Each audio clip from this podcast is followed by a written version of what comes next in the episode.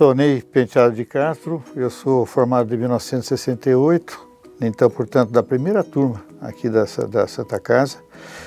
E atualmente eu sou professor titular aqui da disciplina, com muita, com muita honra. Trabalho aqui nessa instituição há 45 anos, né, desde que eu, que eu comecei aqui como professor instrutor. Uh, vim de uma família, meu pai era médico, ele trabalhou como médico no interior por um período bastante grande, na época de, cinco, de 45, até da época de 1945 até 1960, no interior. Era médico clínico e cirurgião geral. Uh, eu tenho seis irmãos e eu sou o segundo da lista. Tenho um irmão mais velho, depois eu sou o segundo da lista. E nessa lista de sete irmãos, nós somos três meninos e quatro mulheres. Dos três meninos, aliás, de tudo, todos os filhos, o único que se interessou por medicina fui, fui eu. Eu sempre vi o trabalho do meu pai, eu considerava assim ele uma pessoa extraordinária. Né? Então era um tempo que, os, que era difíceis, ele né, foi médico numa cidade pequena do interior, Santa Rita do Passa Quatro, que é perto de Ribeirão Preto. E lá ele fazia de tudo e ele fazia parte clínica e a parte cirúrgica. Então você imagina ele fazendo a parte cirúrgica, pequenas cirurgias, é evidente, mas com auxílios às vezes de anestesista, às vezes com anestesia local. Então papai sempre me contava que às vezes ele fazia é, uma apendicectomia com anestesia local. Eu achava assim praticamente inconcebível né, fazer, mas ele conseguia fazer e fazia de uma forma é, perfeita. Então aquilo tinha no diário assim como uma pessoa assim, uma pessoa extraordinária. E foi daí que me acabou motivando a fazer desde o começo, acho que desde a época da minha, da minha adolescência, a pensar em fazer seriamente medicina. Quando eu morava no interior, acabei sendo aqui transferido para São Paulo, acabei fazendo um colégio interno aqui em São Paulo, então com estudo bem tradicional, que foi arquidiocesano, e curiosamente do arquidiocesano, no mesmo ano que eu entrei, nós tivemos, eu tive mais um colega que era do arqui e da minha classe, que entrou também aqui na faculdade no primeiro, no primeiro ano aqui da, da faculdade. Aí eu fiquei estudando praticamente um período aí interno, aqui uns, uns cinco, seis anos internos, depois papai mudou para São Paulo. E aí então eu completei meu científico e fiz o vestibular que foi, eu tinha completado 18 anos, acabado praticamente o, o que era chamado curso científico e prestei o vestibular. E entrei então aqui na Santa Casa.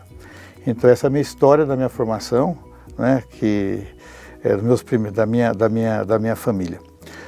Ah, devemos lembrar que aqui que na década de 60, 70, né, tanto no aspecto é, mundial como aqui no Brasil, foi uma época assim extremamente especial que ela teve uh, uh, nesse período dessa década, ele teve assim um contexto que foi uma revolução sociocultural da época, né? com contestação dos, dos padrões tradicionais e do comportamento. E não sei se recordam, mas em 1968 culminou com aquela revolução na França que começou com os estudantes, mas acabou atingindo praticamente toda toda a sociedade com a revolução dos costumes, dos valores e também é, da, da, da, dos estudantes né, que, que reivindicavam uma série de, de uma, uma, série de, de mudanças. Né? Então, a nossa inauguração na escola em 1963, ele, na realidade, foi fruto de um trabalho de médicos dialistas que foi, foi liderado pelo professor Emílio Tia, que a gente considera o nosso grande, o nosso grande patrono e com, apoio, com o apoio do provedor, com um homem que era o visionário, que era o Cristiano Attenfelder na época, né? E que fizeram então, então a faculdade e, e, que me propôs naquela época daqui eu me lembro que eu tinha acabado de fazer o curso, tinha acabado de prestar o vestibular, tinha ficado na parte prática da USP, então tinha que fazer novamente o cursinho para tentar entrar. Então, quando abriu a faculdade e para a prova de inscrição, que foi que foi ah, logo no começo do ano, logo depois que terminou os vestibulares tradicionais, eu prestei a prova aqui na Santa Casa. E eu fui aprovado e a Eu me lembro que não, nesse dia eu estava dormindo, já pensando em fazer o cursinho novamente, minha mãe me acorda e fala assim, ó, você entrou na Santa Casa. Bom, imagine minha alegria, né? Então, me pouparam do desgaste de mais um ano de cursinho e do curso Precinho Preparatório, as expectativas, então, de um novo vestibular. E quando ela falou Santa Casa, que eu sabia que era aqui, eu tinha já, papai me contava que quando ele fez as cadeiras é, clínicas, tinha a cadeira básica na, na Universidade de São Paulo e as cadeiras clínicas eram aqui. Então ele frequentava a Santa Casa. Então toda a, a, parte de clínica e cirurgia que ele teve, basicamente foi aqui. Então eu estava voltando com uma segunda geração a estudar aqui na Santa Casa. Então isso aqui me trouxe assim uma alegria muito grande. E quando a faculdade foi fundada, o, o, uma das pessoas que assim que eu tenho na minha lembrança, que era o doutor uh, doutor Aidar, né? O doutor Orlando Jorge Aidar, ele era um anatomista, uma pessoa extremamente didata e que ele vinha com uma nova proposta de estudo não só para a cadeira de anatomia, para todas as outras cadeiras básicas que tinha, que era baseada de uma forma semelhante ao que hoje nós chamamos de Problem-Based Learning, que é aquela forma de estudo que você tem um problema a partir da qual você, você procura desenvolver o seu trabalho. E, e com, essa, com essa nova forma, como eu particularmente, né, acho que a maior parte dos colegas também estão acostumados com a forma tradicional de estudo, isso daqui é, nos propiciou uma nova forma de, de, de, ver as coisas. Inclusive, a forma de estudar também era diferente, a gente tinha que estudar em grupo, não tinha jeito, era estudar em grupo. E essa, esse estudo em forma de grupo, é que se permaneceu ao longo de todas as carreiras básicas até o terceiro ou quarto ano, acho que até o final, eu tenho a impressão do curso, nós, nós ficamos sempre com, com o mesmo grupo. Era por afinidade também. Né? Uh, ajudou a construir então uma amizade que foi extremamente duradoura. Então, na verdade, a gente tinha lá na, ao longo desse período de tempo, nós tínhamos uh, no primeiro ano, que eram, foram 120, nós tínhamos as pessoas que eram tão jovens quanto eu, que tinham 18 anos, era molecão ainda, até pessoas que tinham já bem maduras de 35 a 40 anos. Nós tínhamos então uma gama de idade muito grande. Então, na verdade, os grupos que foram se constituindo foram mais ou menos de acordo com as afinidades e de acordo com a, com a faixa etária. Então, meu grupo, eu posso dizer assim, que foi um dos mais, é, um dos mais jovens da, uh, do pessoal. Né? Uh, e, e, também né, essa questão dessa, desse curso que estava sendo feito de uma forma diferente é, propiciou um, um relacionamento com os nossos mestres de uma forma muito mais estreita e numa época que todo mundo estava reivindicando as coisas. Então, eh, sempre que nós tínhamos alguma alguma divergência, alguma dificuldade, a gente ia conversar com os nossos mestres e, dentro do possível, eles, eles, eles tentavam resolver a situação. Até que para eles também eu achava que era uma situação meio diferente, porque era um curso novo que estava se abrindo, primeiro ano de escola, então muita coisa tinha que ser, às vezes, corrigida e manipulada. Né? Uh, Uh, então, nesse período daqui desses dois, três anos, três anos da faculdade, das cadeiras básicas, não foram poucas reivindicações. Né? Então, ao longo de todos esses anos aqui, muitas vezes nós tivemos, eh, às vezes, embates assim bastante acentuados com as cadeiras, mas todas elas eram os mestres nossos, eles procuravam atender e procuravam acertar. Não é como se fosse um caminho novo que estava sendo trilhado e que tinha sido desvendado e desbravado. Então, tanto o aluno quanto o corpo docente quanto o corpo discente tinham que, digamos, ir se ajustando ao longo do tempo. Mas o primeiro ano acho que foi assim emblemático para mim, né, doutor Eidar? Naquela ocasião, então, é, me lembro muito bem que no curso era assim, né? Ele colocava uma peça anatômica e falava assim, ó, você tem dois, três meses para secar esse grupo e você vai ter que estudar essa peça e você vai ter que explicar para os outros colegas também, que cada Cada mesa tinha ali uma peça diferente e que tinha que ser estudado, né? E isso daqui então trouxe uma união da turma, assim, por forma de, de equipes, né? Muito grandes. Então é difícil escudar, é, é, esquecer justamente nessa cadeira, o professor Orlando Aidar, e mais todo o pessoal da patologia, da anatomia patológica, que veio também auxílio dele, que eram os professores. Então entra aqui o doutor Marigo, o doutor Donato, a doutora Helena Miller, a Mércia, que também fazia parte, e o Dr. Newton Pigossi. Então, são os elementos que mais uh, os professores que eu mais me lembro assim. Nós tínhamos ajuda também de outros colegas que eram cirurgiões aqui da Santa Casa, mas esse pessoal que eu quero homenagear e também prestar homenagem em nome de todos os outros colegas que auxiliaram na, na anatomia. E também lembrar das provas trimestrais, que eram muito muito divertidas em forma de gincana, né? Então, e que ocasionava assim grande grande preocupação para a gente, que na verdade era colocada uma peça com um pontinho lá para você identificar, ou então um corte histológico né, no, no, no, microscópio, e lá tinha um determinado período de tempo que era marcado por um cronômetro. Né? Então era decifra-me ou devore-me, quer dizer, você tinha que acertar ou errar né, ali. E ali era sempre, né, quer dizer, tinha aquela questão da, da, da do, do, despertador que você tinha que mudar de cadeira e ir para outra, outra peça. Então, eram provas assim muito agitadas e que, e que me marcou muito isso na história, né, principalmente no primeiro, primeiro ano da, da escola. Né? Então, todo mundo se lembra muito bem dessas, dessas provas em forma de gincana, que eram assim, bastante interessantes de, de executar tiveram nessas provas assim alguns, alguns detalhes, mas que justamente ao longo da experiência que os mestres foram adquirindo, elas foram aperfeiçoadas ao longo do tempo. Né? E já no primeiro ano nós tivemos contato com os doentes. Então me lembro que tanto pela nós tivemos aulas ministradas pelas irmãs de caridade, que naquela época eram as enfermeiras aqui do hospital. Então as primeiras noções básicas de asepsia, antissepsia, cuidados com ferida operatória, como você se portar no centro cirúrgico, de fazer a, a lavagem das mãos de uma forma correta, tudo isso aqui foram ensinadas pelas irmãs de caridade que eram, eram, eram as professoras aqui na escola de enfermagem. E ao lado disso, nós tínhamos aulas também já começo da, do início da prática médica, que é a semiologia, que é a cadeira de como você examina o paciente. Né? Então, lembro muito bem de dois colegas assim formidáveis, que foi o Dr. Edwin Castelo e o Dr. Fortunato Giannoni nessas aulas. E esse contato precoce que nós tivemos com os pacientes trouxe uma maior responsabilidade. Então, era um moleque com 18 anos, entrando já em contato com o paciente, eles explicando os problemas dele, nós vemos o sofrimento e a dor deles, né, do paciente, o sofrimento alheio.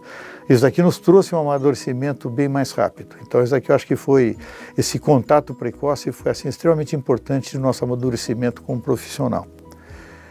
Nós tivemos por volta do terceiro ano também de estagiar no Emílio Ribas, que era o hospital de doenças infecto-contagiosas na época. Esse daqui nós estamos falando em torno de, vai, era 60 e, 67, 68, mais ou menos, né? um pouco antes de me formar. Aliás, foi 65, né? 65.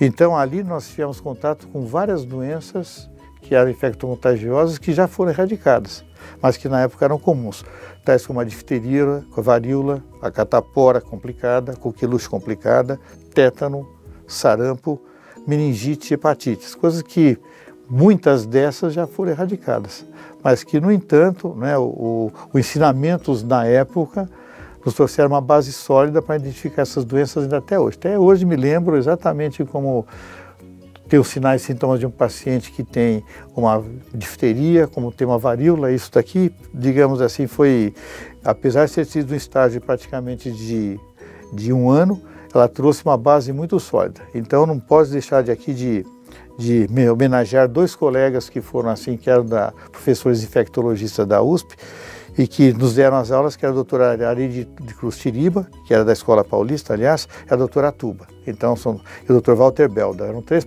três colegas que estavam sempre presentes é, no nosso estudo lá dentro do Emílio Ribas. Também não devo deixar de esquecer também por volta do quarto ano, então um pouquinho mais para frente, né? As reuniões clínicas multidisciplinares que nós tínhamos. Então ali eram pacientes que tinham tido um desfecho de morte e que na qual eram feitas então reuniões tanto com clínicos, com cirurgiões e também com a clínica da anatomia, a, da anatomia patológica que era liderada por então pelo Dr. Walter Edgar Maffei. Quer dizer, quem conhecia o Dr.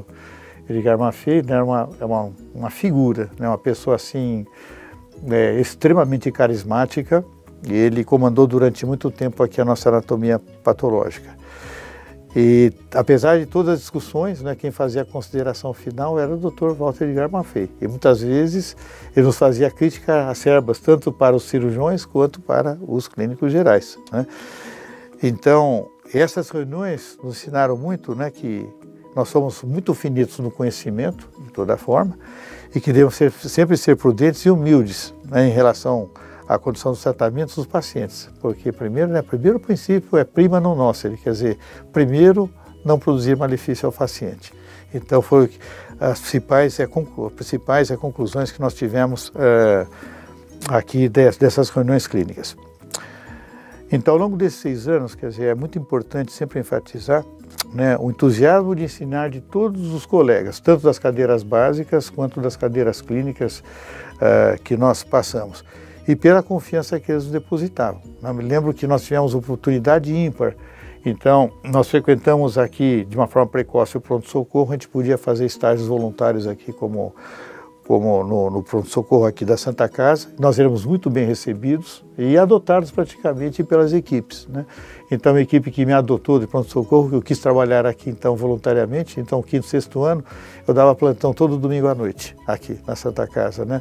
da equipe do Dr. Álvaro Dino de Almeida. Álvaro Dino de Almeida, né? um grande cirurgião, uma pessoa dotada assim, de, de uma técnica cirúrgica impecável e uma pessoa assim, extremamente perfeccionista. Então, ele me ensinou muita coisa, né? a ter disciplina, a, a, ter, a, ter, a saber examinar um paciente, não desprezar a queixa do paciente, não desprezar os sinais do paciente.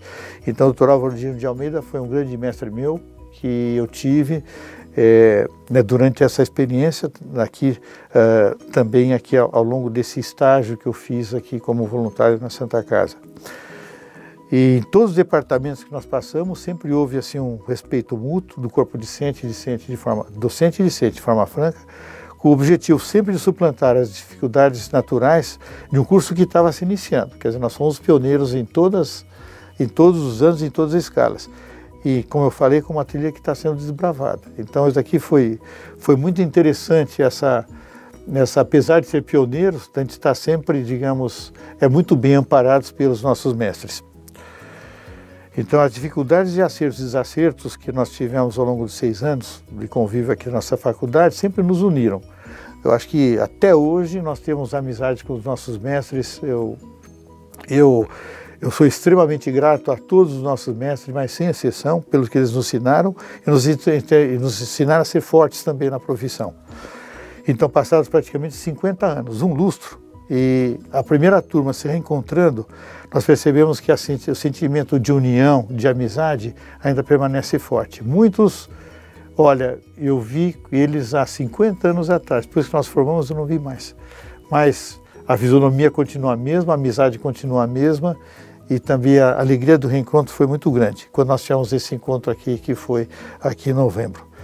Então, nesse reencontro, me lembro que eu fiquei assim, nós ficamos extremamente emocionados com a presença de antigos, antigos mestres, que nem o Dr. Wilson Sanvito, que foi o nosso, o nosso, o nosso patrono dessa, dessa vez, o Dr. Donato Próspero, o Dr. José Donato, que também teve lá, o Dr. Pedro Jabur e também o Dr. Décio Altimari, que sempre presente, o Dr. Décio, né? homem dotado de uma cultura assim muito grande, a quem eu admiro muito. Então é com orgulho assim muito grande que eu tenho ser aqui da, da primeira turma e de ver a evolução da faculdade ao longo de todos esses anos. Né? Então eh, nós vemos hoje que a Santa Casa é uma das primeiras, é uma das escolas particulares que tem o conceito A aí pelo pelo MEC, né? então é, pelo MEC e além do ensino assistência que ela prestou no começo, hoje em dia ela faz também a pesquisa. Né? Então, é, todo esse avanço que teve a escola como, como, como, como uma fonte de ensino dentro da medicina é muito grande. Então, hoje em dia, então, a, que, a questão da pesquisa e da pós-graduação, elas são molas aqui para o professamento profissional dos médicos. Então, toda a minha formação otorrinolaringologia eu fiz aqui dentro da Santa Casa. Então, eh, foram dois grandes mestres que eu tive aqui, o doutor Rezende Barbosa e o doutor Mauro de Souza Dias. Né? Os dois eu considero assim meus pais espirituais. Né? E com eles eu fiz a minha formação, fiz dois anos de residência aqui, depois estagiei um pouquinho fora, na França, mas tão logo eu terminei o estágio, voltei aqui para Santa Casa. Né? Então, que aqui eu sempre considerei a minha casa. Como eu sou paulistano da Gema, E, e, eu pretendia morar aqui em São Paulo, continuei então aqui sendo a Santa Casa meu segundo meu segundo lar, né? Então é, com isso tudo, né, com toda essa minha existência aqui dentro dessa instituição, eu faço sempre constituição, é, eu faço sempre questão de retribuir com a faculdade, participando aqui do ensino da graduação aqui da, da, da Faculdade de Medicina aqui da Santa Casa, né? Muito obrigado. Música